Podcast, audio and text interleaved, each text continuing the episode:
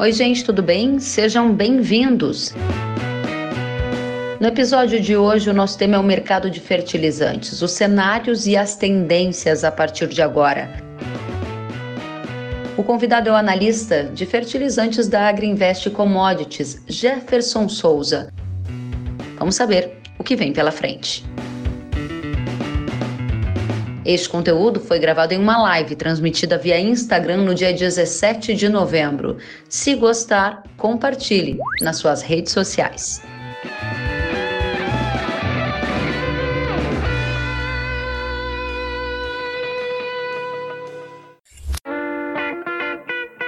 Seja muito bem-vindo. Prazer em te receber por aqui. Muito obrigado. Prazer conversar com vocês.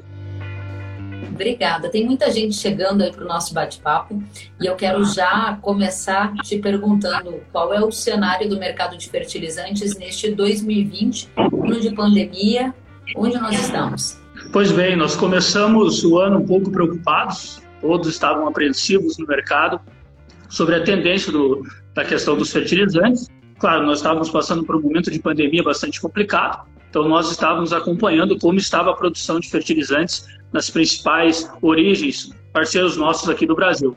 E aí, claro, o ano foi passando, nós fomos acompanhando e nós concluímos que a produção de fertilizante em si não foi afetada.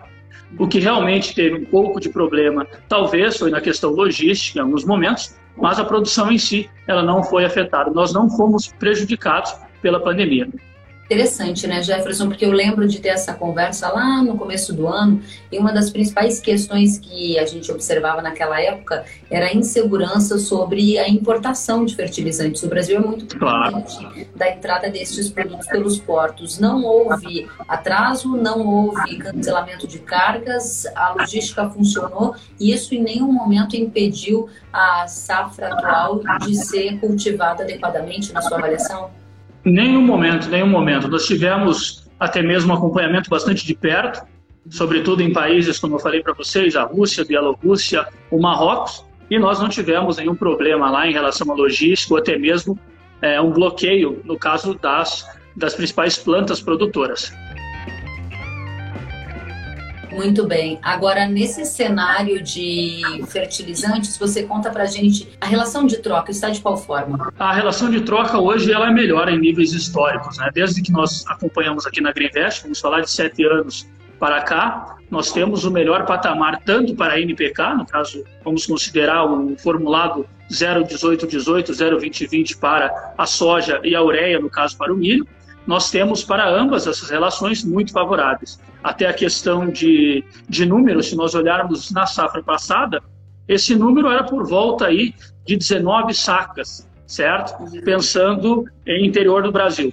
Nesse ano, para o KCL, vamos pegar como exemplo, ela está por volta de 14 sacas, certo? Ou seja, uma redução muito significativa.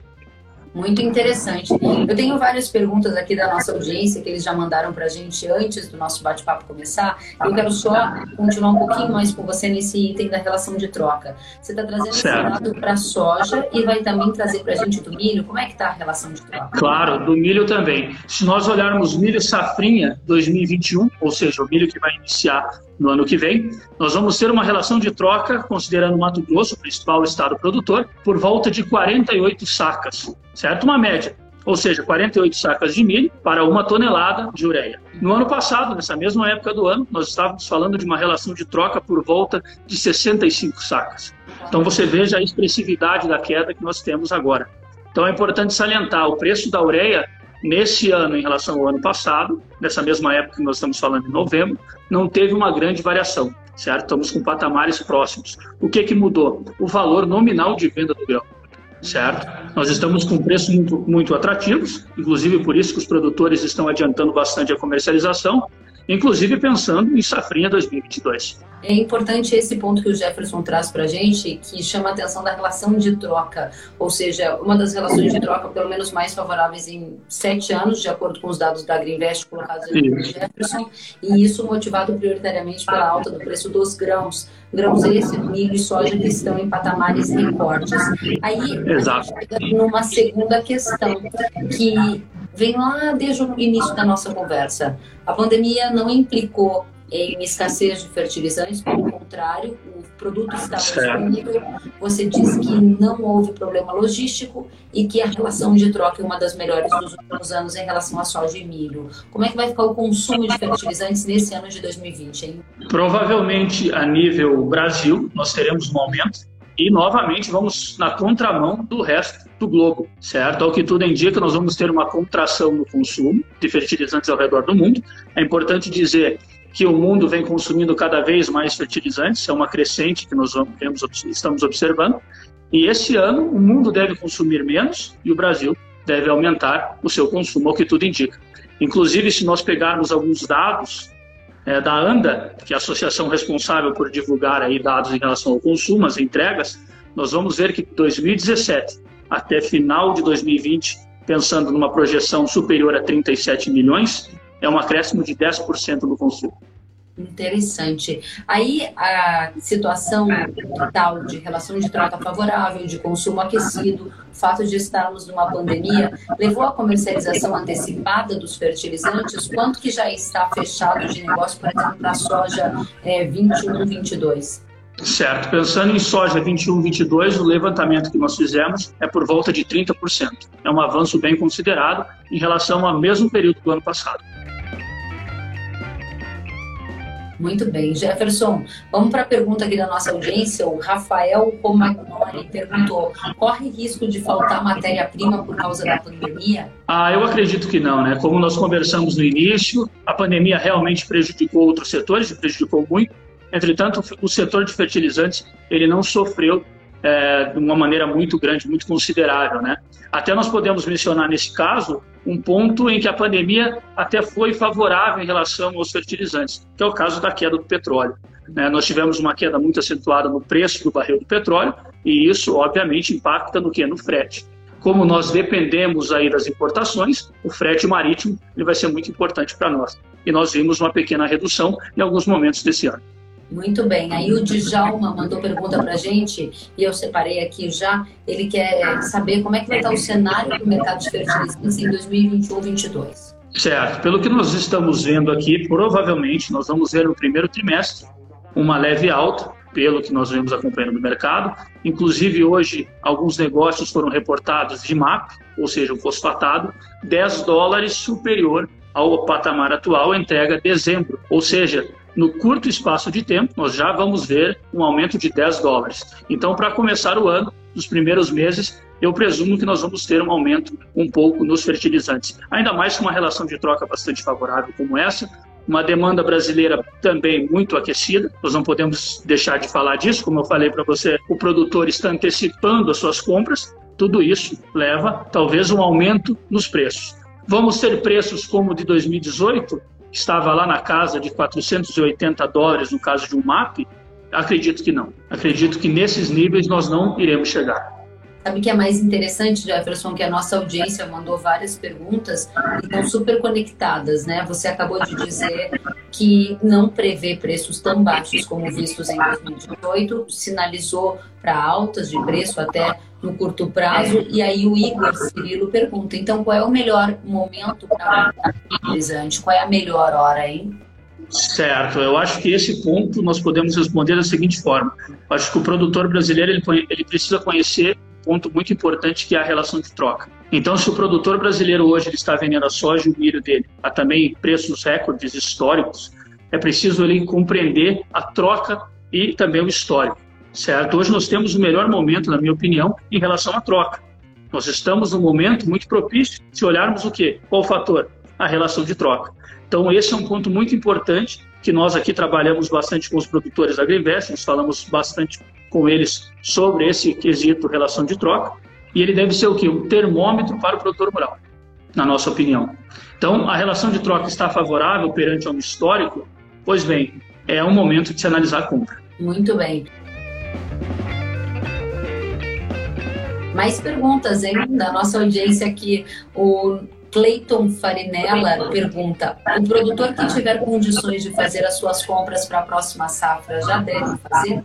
Olha, levando em consideração os patamares de relação de troca, esse aumento que os produtores brasileiros vêm fazendo agora é, e buscando já fertilizante para 2022, não só soja, mas o safrinha também, eu acho interessante o produtor começar a olhar para possíveis compras futuras. Eu não vejo nenhum mal nesse momento. Inclusive, se nós olharmos no exemplo do ano passado, o produtor que optou por fazer compra em dezembro, ele pegou um dólar a 13,99, ele pegou um fertilizante no menor patamar histórico. E agora ele está vendendo a soja dele a um preço muito atrativo.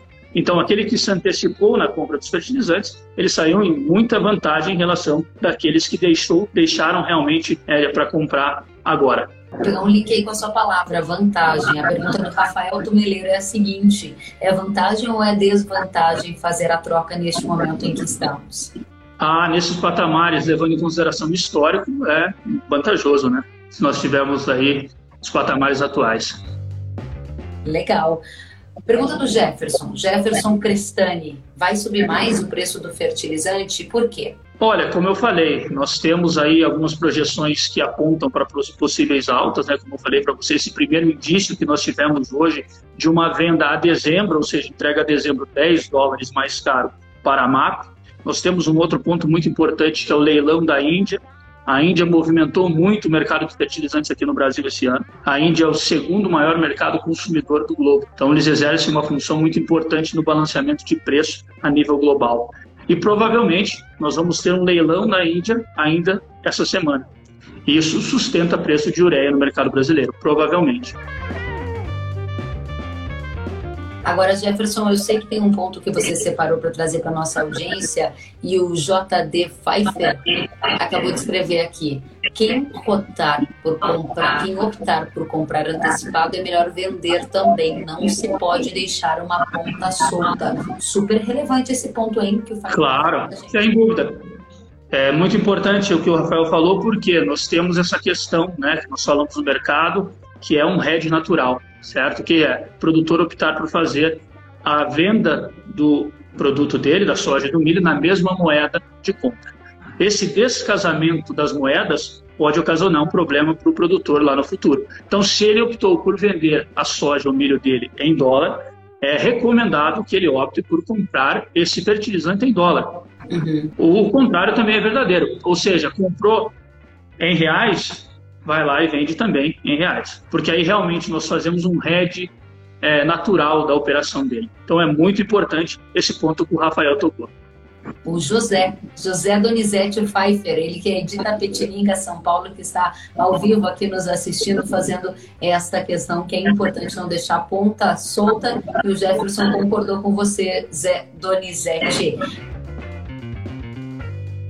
Flávia Rodrigues questiona aqui por que o Brasil ainda importa um expressivo volume de insumos? Por que não fabricar internamente? Certo. Primeiramente, tem uma questão de investimento. Obviamente, não é muito simples você produzir fertilizante. Você demanda de uma grande quantidade. E também tem uma questão de rochas, né? Ou seja, uma questão geológica que nós não somos tão privilegiados como alguns lugares do globo. Então, esse é o principal ponto. É muito importante dizer que hoje nós dependemos grande parte das importações de fertilizantes. No caso do cloreto de potássio, por exemplo, chega a ser superior a 95%. É realmente impressionante que num ano de pandemia em que o mundo inteiro parou, a logística Sim. brasileira deu sinais de que está fluindo bem, os portos funcionando no interior do Brasil, atividades essenciais não pararam e garantiram que esta safra agora de soja estivesse sendo semeada com os insumos em casa, né? Era uma grande sim, sim.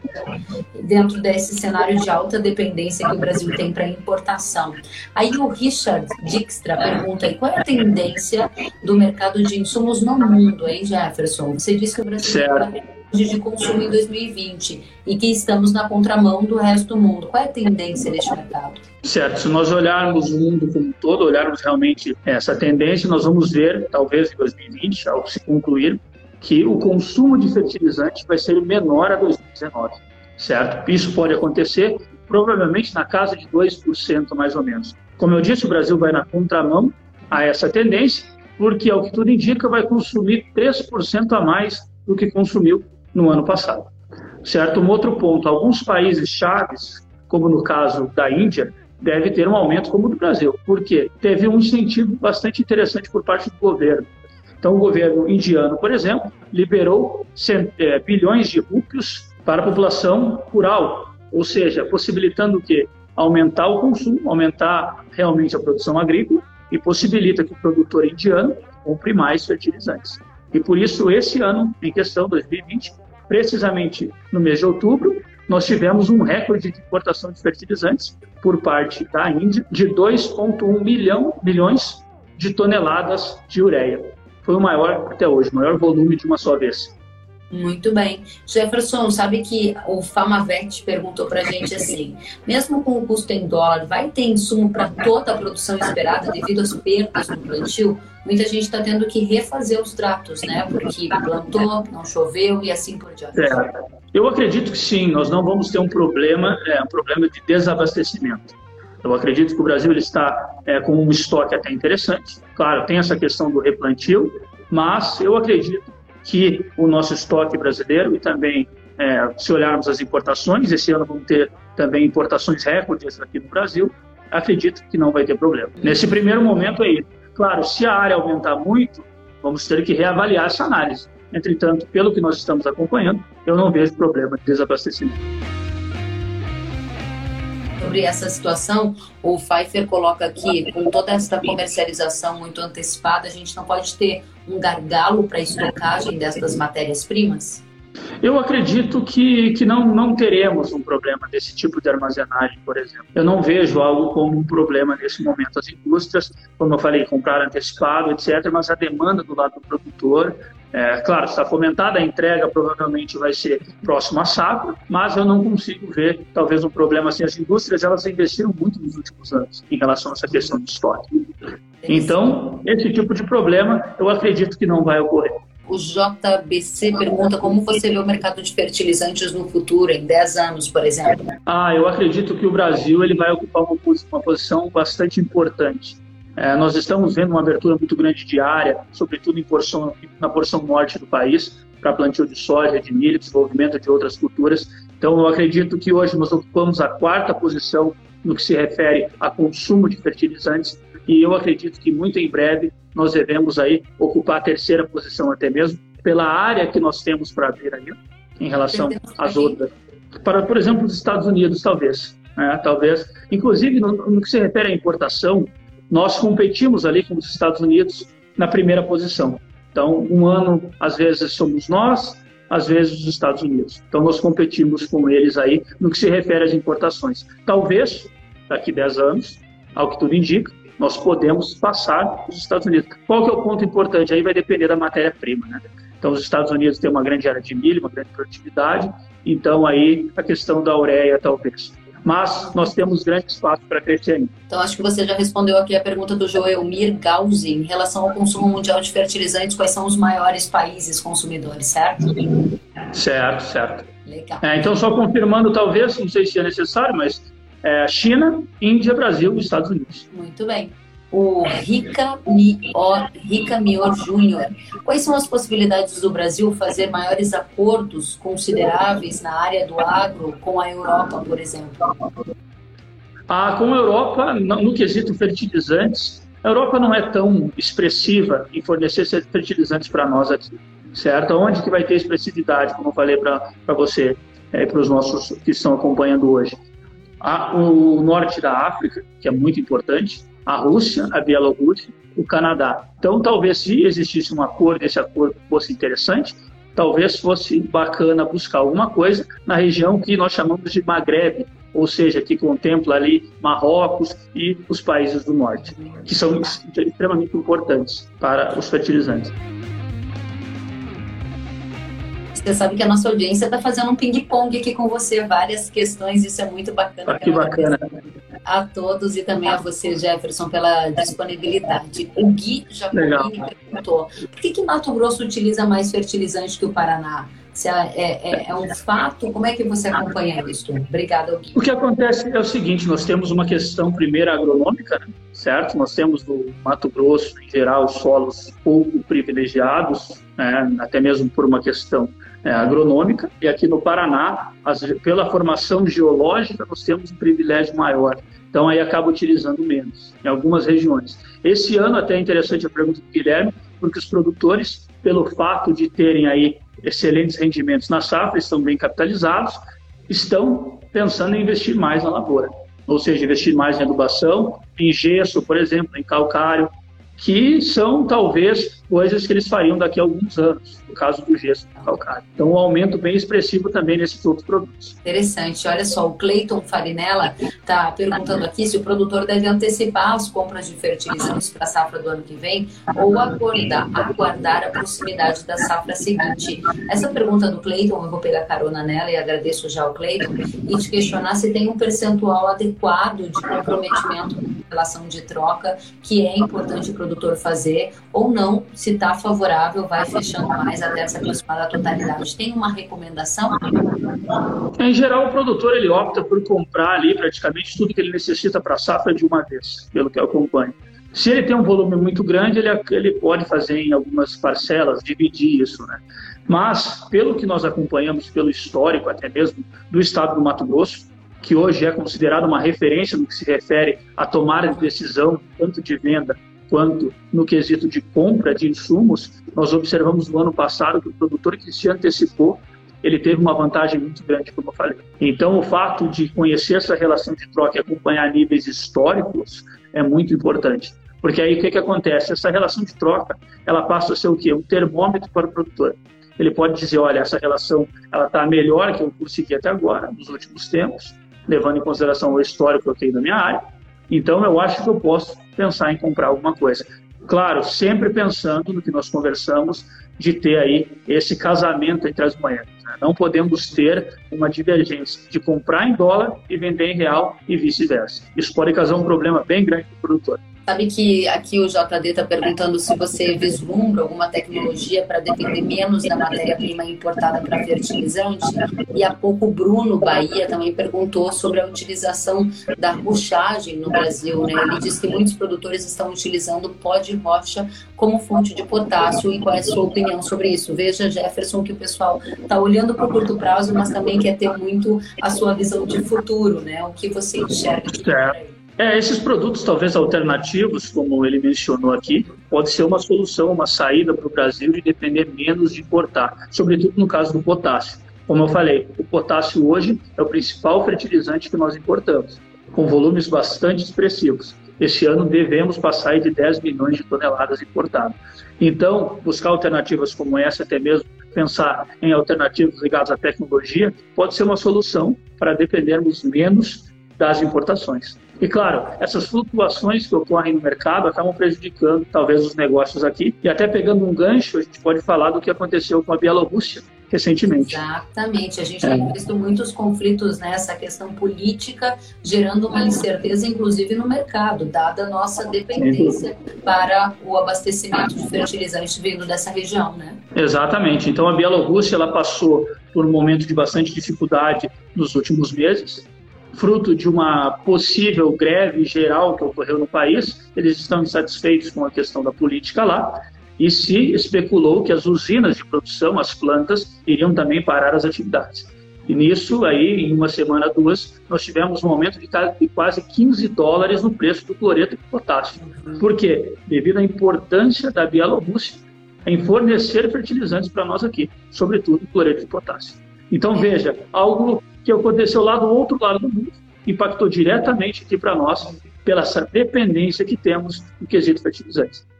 É, tá tudo muito conectado e o agro tá aí para comprovar essa situação.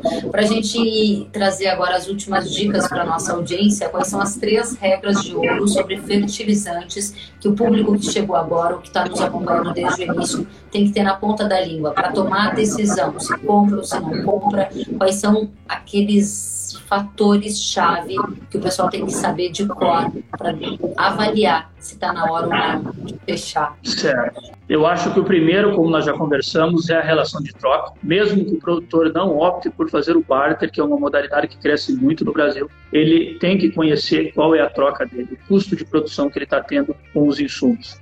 Não tem como o produtor ter o controle, uma, um aumento de margem, ou algo do tipo, considerar realmente a propriedade como uma empresa, sem ele conhecer essas questões como a troca que ele está fazendo da venda do produto por a compra do fertilizante. Então, essa é a principal chave, na minha opinião, na tomada de decisão.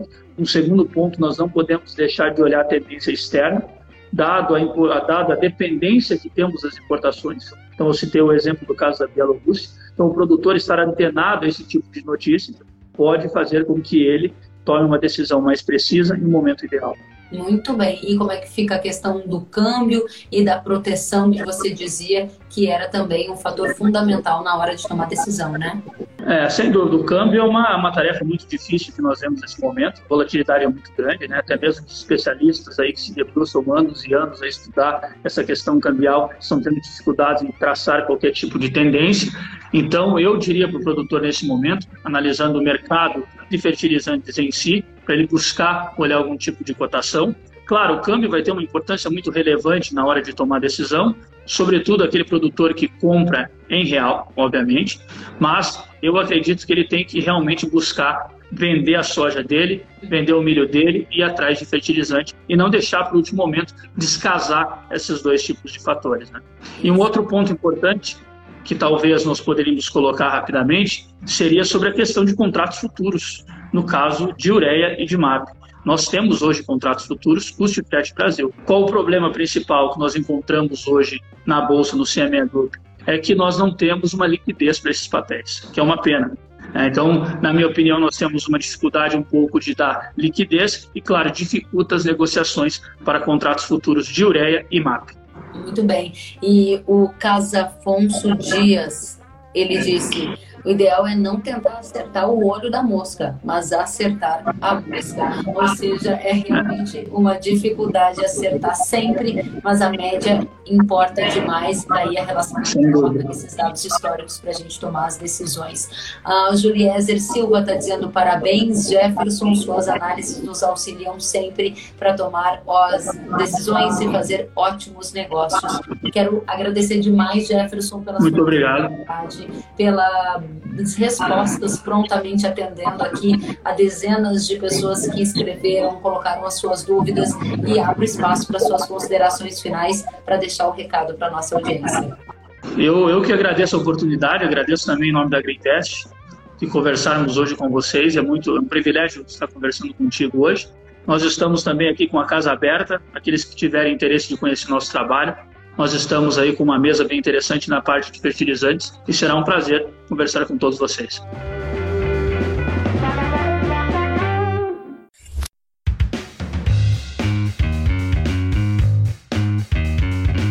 Que bom que você gostou da entrevista e ouviu todo o conteúdo. Se quiser acompanhar as atualizações, siga kellen.severo no Instagram. Até a próxima!